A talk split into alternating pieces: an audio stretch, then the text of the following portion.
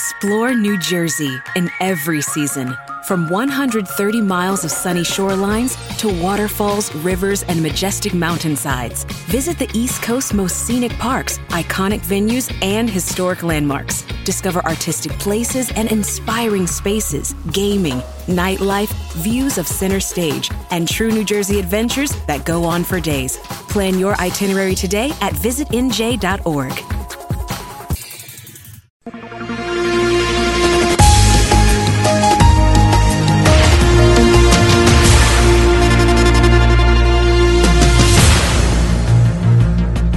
praga de moscas da fruta invade o Algarve e, ao que parece, a culpa é da Câmara.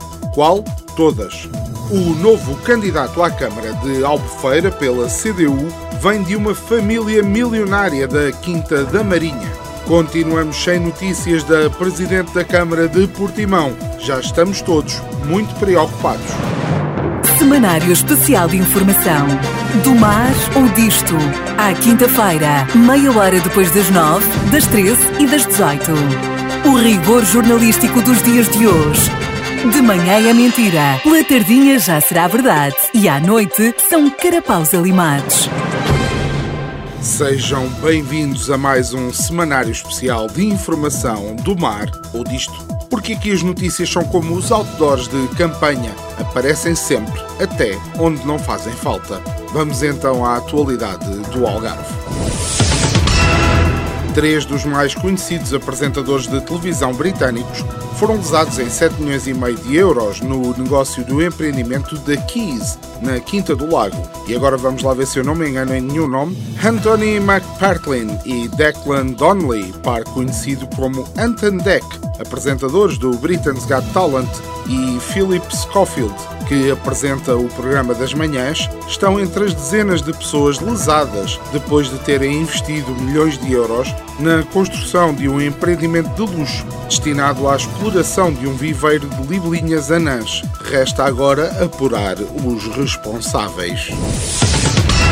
O Núcleo de Proteção Ambiental da GNR de Silves apreendeu três artes de pesca na Lagoa dos Salgados. A GNR explica em comunicado que, através de uma denúncia a dar conta da existência de várias artes de pesca ao longo da lagoa, foram detectadas nas margens da mesma três artes de pesca que eram utilizadas para a captura de várias espécies, tais como holandeses bêbados, reformados ingleses e garrafas de plástico que foram prontamente apreendidas.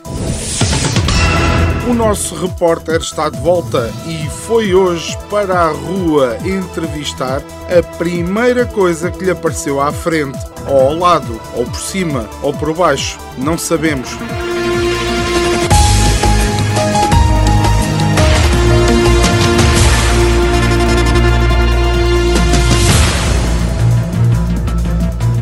Repórter está de novo no terreno e desta vez para uma conversa com alguém que nos é demasiado próximo. Falamos, claro, do nosso bracinho esquerdo, aquele que sentiu na pele a obscura e mal falada AstraZeneca. Conta-me lá, meu amado braço esquerdo, como é que viste a coisa? Olha, devo dizer-te que só estava preocupado contigo, porque eu, eh, digamos que até fiquei na dúvida, não senti puto, modernices. Mas ao outro dia devo dizer-te, doía. Agora, voltando atrás, depois de me picarem a mim, que não fiz mal a ninguém, sentaram-te a ti durante meia hora numa sala com TV, chocolates e Coca-Cola. E aí fiquei expectante e preocupado. Será que lhe vai crescer um dedo mindinho bem colado ao olho esquerdo? E se ele virar não? Ou se de repente lhe cresce um turbante e o gajo vira paquistanês? Bem, devo dizer que qualquer das situações que me passaram pela cabeça do braço me dariam vontade de galhofar. Mas nada, tudo normal. Foi então que o repórter tentou arrancar o bracinho esquerdo, mas já lá não estava. Tinha fugido com a AstraZeneca.